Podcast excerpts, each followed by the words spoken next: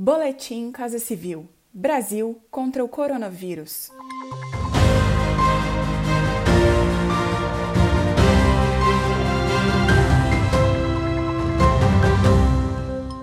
Confira as principais ações do governo federal nesta quarta-feira, 1 de julho, no combate à pandemia de coronavírus. O Ministério da Saúde vem reforçando as orientações mais recentes para o atendimento de pacientes com a Covid-19.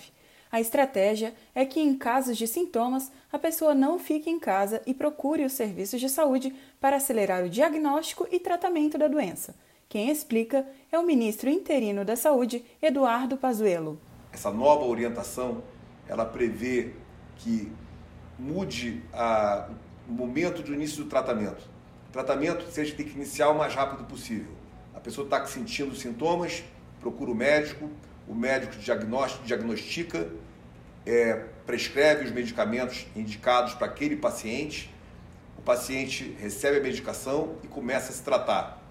Esse protocolo, essa orientação, vai fazer com que menos pessoas necessitem UTI.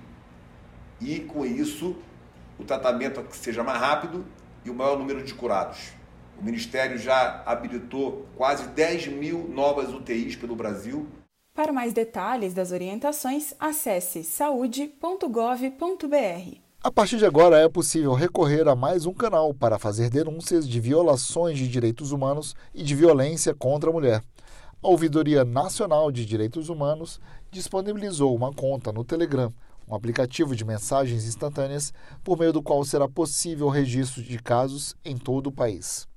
Para utilizar o canal, basta apenas digitar Direitos Humanos Brasil Bot na busca do aplicativo. A indicação bot é uma regra do Telegram para a criação de contas de serviço.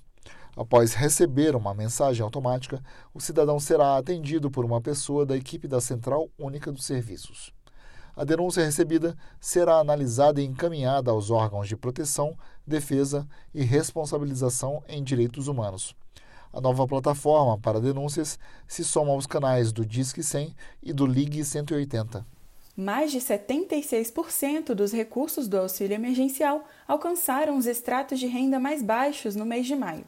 É o que aponta a Pesquisa Nacional por Amostra de Domicílios Covid-19 mensal do IBGE. O estudo revelou que dos 68 milhões de domicílios existentes no Brasil, quase 39% foram beneficiados em maio com o auxílio emergencial. Em termos populacionais, 45% dos brasileiros residem em domicílios onde pelo menos um morador recebeu o benefício. Ainda segundo a PNAD, referente ao mesmo mês, foram 23 bilhões e meio de reais distribuídos principalmente para a população mais vulnerável.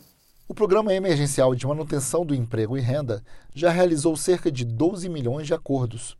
Os acordos de suspensão e redução de jornada contribuíram para a preservação de 9,1 milhões de empregos durante a pandemia de Covid-19.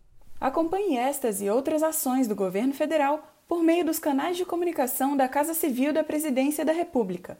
Acesse casacivil.gov.br e siga também os perfis no Spotify, YouTube e Twitter. Este foi mais um boletim Casa Civil Brasil contra o coronavírus.